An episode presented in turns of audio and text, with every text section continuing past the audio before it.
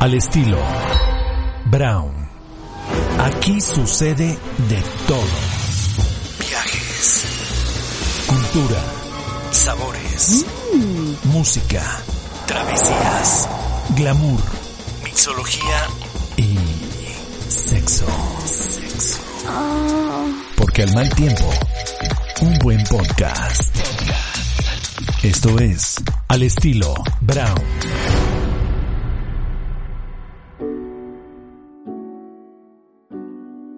Ser mujer en los medios de comunicación es un tema delicado desde su inicio hasta esta época. Los medios de comunicación en algunas ocasiones pueden perpetuar la subordinación de las mujeres o bien jugar un rol primordial en la promoción de los derechos de la mujer, ya que aún hay algunos estigmas, yo diría muchos, hacia la mujer respecto a sus progresos profesionales y o roles sociales. Por eso es muy importante celebrar la trayectoria de mujeres que se han forjado una presencia en medios de comunicación con su profesionalismo y su belleza. En este aún mes de la mujer, estoy honrada, de verdad, de cerrar con broche de oro junto a una mujer que, así como a mí, estoy segura que a ti que eres mujer y que me estás escuchando, nos representa. Una mujer sumamente independiente y con una empatía por los demás bien bonita. Ella ha forjado su carrera profesional de una manera transparente, es una mujer auténtica, espléndida y tan espléndida y que hoy nos abre su corazón sin evasiones, sin tapujos, sin máscaras. Gracias Paola Rojas por regalarnos este magnífico cierre de mes de la mujer aquí en Al Estilo Brown. Bienvenida. ¿Cómo estás? Ay, qué generosa eres, Mariana. Gracias por tus palabras. Qué presentación tan tan bonita. La verdad es que yo también celebro el que hayamos pues colaborado juntas alguna vez y, y ojo, eh, coincidido muchas veces, ¿no? Yo como que te recuerdo desde siempre, hemos coincidido tantas veces a lo largo de los años haciendo radio que pues te siento siempre cercana. Yo también, sí, sí, y sé que también pasaste por aquí en W Radio hace tiempo. Para mí era importante escucharte como mujer, como lo digo, con lo que vives y y el trabajo que llevas a cabo en la radio, en la televisión, en tus netas divinas igualmente.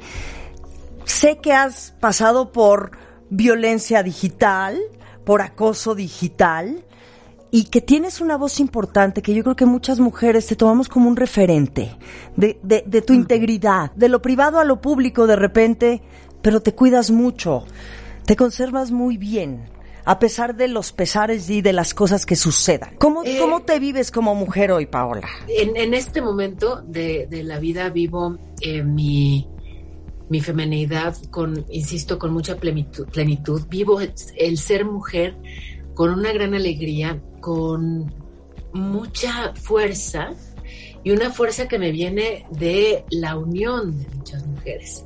Eh, me descubro conversando, colaborando, creando, eh, sumando esfuerzos con tantas mujeres de distintos perfiles, eh, con periodistas, con activistas, con eh, profesionales de muy distintos ámbitos.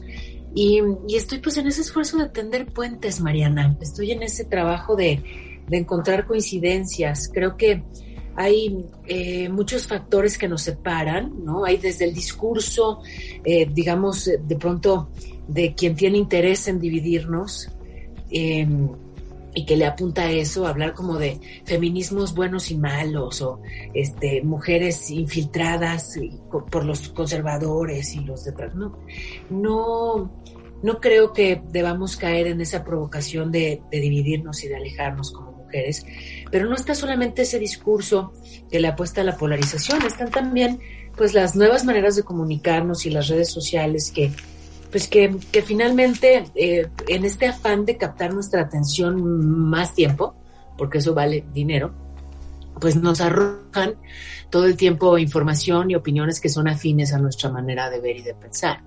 Y entonces, pues nos van alejando de quien piensa distinto. Nos van eh, haciendo un criterio chiquitito, una tolerancia eh, casi inexistente y dejamos de escuchar a quien vive diferente, piensa diferente y opina diferente, que es justamente eh, de quienes aprendemos, ¿no? O sea, ¿a ti quién te provoca más? ¿Una chava que piensa igual que tú o una que piensa radicalmente distinto? ¿Quién te hace cuestionarte más?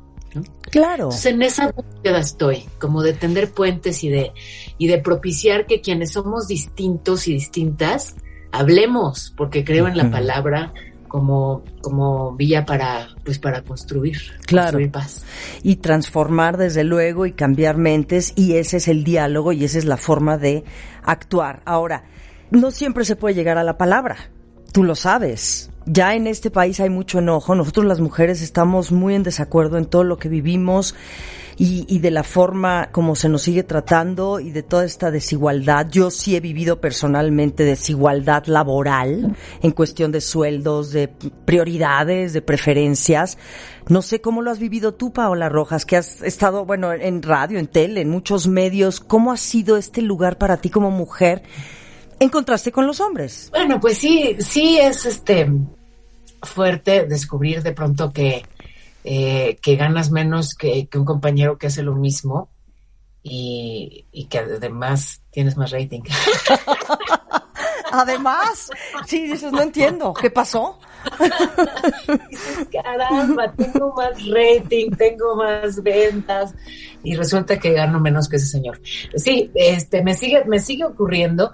Eh, la brecha salarial es una, es una realidad. Pero ¿sabes qué, Mariana? Sinceramente, creo que en mi caso en particular, sí sería como, pues como muy mezquino quejarme, porque he sido muy afortunada, ¿no? Muy, muy, muy, muy, muy afortunada, porque trabajo en lo que me gusta, porque eso, porque me pagan por hacer lo que me encanta, eh, porque además tengo lo suficiente, tengo todo lo necesario, eh, pero sin embargo me toca hablar por las demás mujeres, ¿no? Por aquellas que, que sí, son igual que yo víctimas de la brecha salarial, pero esa diferencia eh, hace que no les alcance, para, para llegar a la quincena, ¿no? Eh, y, y, ojo, no está nada más la brecha salarial, o sea, no es nada más que nos paguen menos por hacer lo mismo, sí. sino que hacemos además todo el trabajo doméstico que con la pandemia se multiplicó porque hay que cuidar a los enfermos y a los niños en edad escolar que están en casa. Eh, hacemos normalmente el, el, el, trabajo doméstico sigue recayendo en las mujeres y resulta que es un trabajo no remunerado y no reconocido. Entonces ahí yo creo que tenemos que, que poner muchísimo el énfasis en, en, dar juntas y juntos todos eh, la batalla o el esfuerzo, porque lo de batalla de pronto puede sonar belicoso, sí. eh, hacer juntos todos el esfuerzo para que haya, eh, pues sobre todo, equidad al interior de las casas. O sea, podemos empezar ahí. De acuerdo. Eh, y que todos los que integran a una familia y todos los que viven en, en, en, una casa se encarguen y compartan las tareas domésticas porque no pueden seguir siendo eh, responsabilidad de una, de una sola persona, en este caso, pues de la, de la mujer adulta. ¿no? Claro, te estaba escuchando en Paola Rojas en Fórmula. Y me pareció un tema muy importante de hablar, Paola, contigo hoy. Cuando una mujer se declara como víctima de abuso, hay toda esta subestimación, ¿sabes? Ante, ante una tragedia que te está pasando porque están abusando de ti, ¿no? Sexualmente, psicológicamente y de muchas formas. Y todavía, después de esa experiencia tan, tan dramática, tan trágica, se te cuestiona. No hay credibilidad ante la palabra de la mujer en muchos sentidos y en muchas instancias. ¿Qué opinas de esto? Pues eh, bueno, obviamente me parece lamentable, ¿no? Me parece tristísimo. Eh, pero pues si ya tenemos el diagnóstico, hay que ponernos a trabajar en ello, ¿no? Si, si ya se midió y ya sabemos que eh, la enorme mayoría de las mujeres víctimas de abuso no denuncian porque de entrada saben que no les van a creer. Pues entonces empecemos por cambiar eso, ¿no? De pronto, sabes, desde el periodismo ponemos mucho énfasis y es importante hacerlo, seguirlo haciendo, ¿no? Pero exigimos mucho que se hagan los cambios necesarios en el legislativo, se hagan los cambios sobre todo en la impartición de justicia, en el Ministerio Público y en fin, en toda la cadena de impartición de justicia para que no haya impunidad. Y le ponemos el foco a, sí, todo lo que le corresponde a la autoridad en sus distintos niveles, pero también hay que ponerle el foco a todos los integrantes de la sociedad. O sea, claro. eh, es, es, importante que, que eh, recibamos de una manera más empática ese tipo de denuncias, ¿no? Y que, y que, y que tengamos la apertura de escuchar a una víctima de abuso y de acoso y, no dudar de antemano de lo que nos está diciendo, em, no revictimizarla en ese proceso porque porque compartirlo no es fácil, no cuestionar a una mujer porque se tardó en denunciar, o sea, esto es que de verdad que me saca de, me saca, porque, pues carajo, si te pasa algo horrible, ¿no? En lo, en lo que además eh, se ve eh, involucrada tu intimidad, eh, pues no solamente te, vaya, te lastima a muchos niveles, te hace dudar de ti misma, de pronto hay también toda esta, digamos, seducción combinada con violencia que te confunde, y entonces es, es difícil acomodarlo sanarlo y luego compartirlo. Entonces, si ya finalmente una mujer eh, le tome el tiempo que le tome, logra hablar del tema, no empecemos por cuestionarla de por qué te tardaste, por qué me lo vienes a decir hasta ahorita. Sí, sí, sí, ya eh, pasaron dos años o pasó año y medio o hace 15. De, pronto, de pronto le tomó 20 años eh, atreverse a, denunciar. O sea, yo afortunadamente nunca he sido víctima de, de abuso sexual, pero sinceramente no sé, es probable que me hubiera tomado más de una década, ¿no? Y, a lo mejor ya una mujer como la que soy ahora, mis 44, podría decirlo sin tapujos, pero no sé, una, no sé si Paola a los 20 o a los 18 lo hubiera podido hacer. Sí. Entonces, ¿sabes? Eh, no, no cuestionar a la víctima, escucharla, que qué importante eh, que, que además, sobre todo como mujeres, nos demos ese cobijo. Claro, te escucho y te arropo y te abrazo y, y, qué horrible lo que te pasó y no estás sola en ello. Y además, ojo, Mariana, qué bueno que justo escuchabas ayer eso que, que mencionaba en el radio, porque en todo este sondeo y en toda esta investigación se topan con que la credibilidad de una víctima aumenta de manera exponencial cuando más de una mujer denuncia al mismo agresor, ¿no? O sea, este, por razones obvias, pero pero es eso entonces una invitación a que, a que si, si, si tú sabes de, vaya, a que si tú denuncias, híjole, qué valiente, qué fuerte, y de pronto eres esa punta de lanza, eres esa primer mujer que denuncia a ese agresor y que les va entonces a permitir a otras mujeres denunciarlo también. ¿Sabes? Vas a, vas a abrir brecha vas a permitirte sanar tú, pero les vas a abrir la posibilidad a otras de sanar también. Y, y como víctimas del mismo dolor, del mismo agresor, pueden combatir y luchar juntas, ¿no? Yo creo que eso lo hacemos muy bien las mujeres, somos realmente solidarias y amorosas. Sí, de acuerdo, y que además, Paola, digo, lo vimos ahora, pues todo el enojo, todo el disgusto. A mí lo que me, me parte, en verdad, es, es que todo este dolor y esta, pues estas pérdidas y estos abusos y feminicidios y todo lo que vivimos como mujeres aquí en México, porque estamos en este país en México, también de alguna manera se desvirtúa cuando vienen estas acciones de violencia, de agresión. Entonces ya la atención y la información se va por allá. Es que por qué pintaron, es que por qué hicieron. No, cuando dices, hemos tratado de dialogar, porque el diálogo siempre se ha buscado.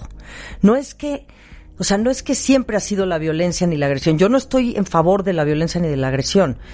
Pero yo digo, es que es tan, es tan complejo este asunto, ¿no? Como mujer decir, a ver, esta es mi palabra y no tienen por qué subestimar mi palabra como mujer de lo que he vivido, de las personas que he perdido. O sea, es una realidad.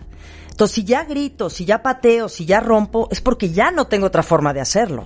¿Qué opinas? Es bien complejo, bien complejo el tema, pero me parece que, justamente por eso hay que, hay que tocarlo con, con, cuidado, ¿no? Digamos que así las, las hebras finitas que, tiene.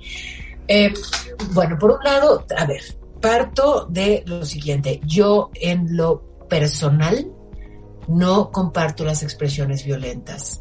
Mi creencia y mi convicción es que la violencia no se combate con violencia, pero Me parece que yo puedo expresarlo así y vivirlo así, porque nunca nadie me ha pegado en la cara, nunca nadie me ha pisado y pateado mientras estoy ya adolorida en el piso, nunca nadie me ha violado, no me desaparecieron a una hija, no me mataron a un hijo.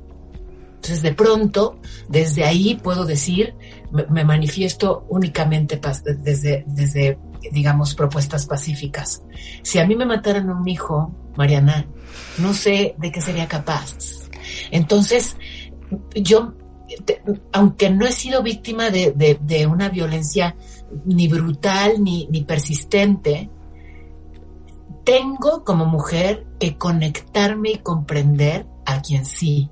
Y, quien ha tocado una, otra, otra puerta, ha denunciado aquí, ya, ya, ya, ya, y, y se les han cerrado todas esas puertas en la cara y las han orillado a esa desesperación y a un dolor que es muy brutal y, que además es todavía como, como provocado, digamos, o eh, se intensifica la indignación ante pues todas estas expresiones como de desdén al movimiento feminista, ¿no? Sí. Y, el, famoso yachole, y como si fuéramos nada más una bola de mitoteras eh, quejándonos eh, sin sustancia. Entonces, creo que, que si bien yo, insisto, no soy partidaria de manifestarme violentamente, soy capaz sí de entender otros niveles de dolor y de desesperación y de agravio. Eso por un lado. Pero por otro lado, y aquí es muy importante que seamos listísimas las mujeres, muy inteligentes. No hay que perder de vista que este movimiento de las mujeres, que es amplio y que es plural, y que es diverso y que es hermoso y que es urgente, tiene detractores. Y no hay que perder de vista que para esos detractores es muy fácil infiltrar a personas violentas en esas manifestaciones para desprestigiar al movimiento feminista en general.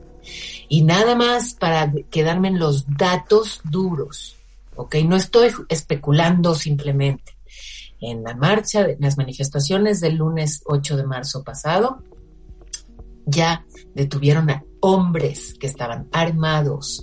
Ya hay documentado también el caso de otro hombre que agredió física y verbalmente a mujeres policías. Entonces, hay infiltrados, ya empieza a documentarse, tiene que hacerse, me parece, un trabajo de inteligencia más exhaustivo. Son minoritarios los grupos que se expresan de manera violenta, pero además está ese ingrediente de no sabemos quién es, con qué intereses, pero infiltrados ahí, incluso hombres. Entonces, no, que, que, no permitamos que la nota, ¿no? Y que la conversación gire en torno a esos actos en extremo violentos que están mal y son reprobables, yo no los aplaudo, ¿no? Eh, sí, que se investigue quiénes son esos infiltrados, quién los pone ahí, con qué intereses. Claro. Pero que no desplace eso eh, de la conversación el tema central. Claro. Que es la violencia contra las mujeres y las peticiones que exigimos de igualdad económica, etcétera. Sí. Ay, Paola, qué delicia. Estoy platicando con Paola Rojas. Muy importante lo que estamos mencionando. Y bueno, para darle ya un, tono más suave a esta plática, yo te admiro muchísimo y, y bueno, de entrada, admiro muchísimo que hables seis idiomas, Paola Rojas. qué bárbara eres. Y que además... No, hombre, pues qué bien, has estudiado filosofía. O sea, eres una mujer sumamente completa, pero yo digo, ¿en qué momento te llamó la atención a ti dar noticias? Porque tú y yo nos conocimos cuando tú estabas en el... llevabas espectáculos en el cristal con que se mira, con Víctor Trujillo, yo era Marianito el voceador y la voz. ¿no? Y de pronto vino esta oportunidad de tomar el noticiero a las 3 de la tarde. Me imagino que, no sé, tú, ese era, claro que seguro era el camino que tú querías seguir, pero hoy lo combinas muy bien porque también estás en Netas Divinas y en otros programas que tienes tus colaboraciones. Pero para ti, ¿qué implica dar noticias en estos tiempos tan, tan complejos de la vida aquí en México y en el mundo como mujer? Pues mira, es, es un reto hermoso. Eh, a mí eh, el, mundo de la información verdad es que siempre me gustó, siempre me atrajo eh, es, es chistoso, ¿no? La verdad es que sí soy como un, bicho raro, lo reconozco, porque efectivamente, o sea, empecé haciendo radio musical muy chiquita, era menor de edad, y este, y, y, jugueteaba al aire presentando música pop y contaba este, chistes. Y, sin embargo, la verdad, lo que yo consumía, o sea, lo que yo escuchaba, eran noticias, desde muy chica. Y, entonces ahí estaba atenta a lo que pasaba. De hecho, allí donde estás tú ahora mismo eh, transmitiendo, es, esas justamente algo, algún rastro quedaba de mí.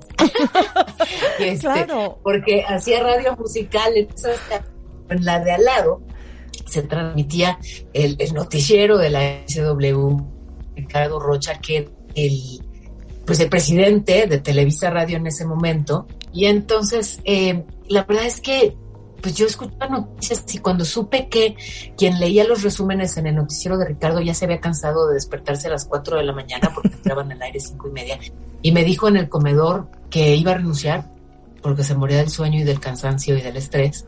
dije, perfecto, me voy a para hacerlo yo. Yo tenía mi, mi programa, perdón, musical que le iba increíble y fui y pedí la chamba de lectora del resumen de cada media hora del noticiero, ¿no?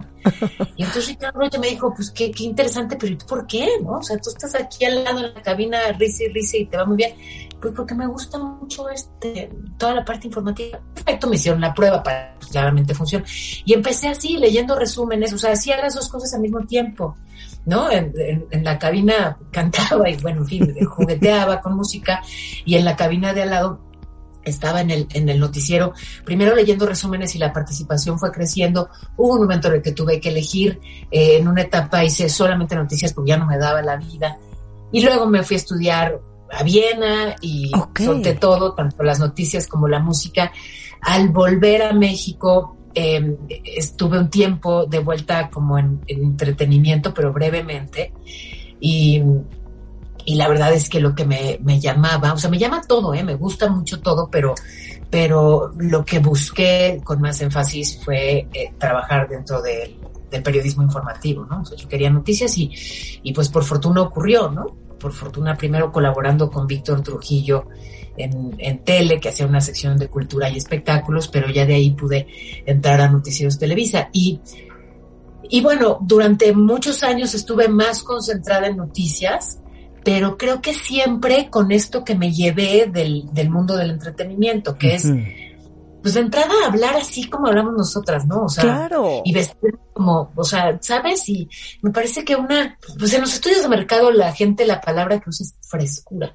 No sé, yo sí, pero yo creo que simplemente es, natural, ¿no? Lo genuino se, se agradece, ¿no? Absolutamente. como y que te informen con... O sea, yo no soy solemne, ni me gusta la solemnidad, soy seria cuando lo amerita, porque pues evidentemente tiene que ser así en las noticias, pero creo que también el hablar como con más naturalidad y más cercanía funcionó muy bien en las noticias. y, y, luego he buscado siempre eso, o sea, que, que, informarte no sea sinónimo de angustiarte.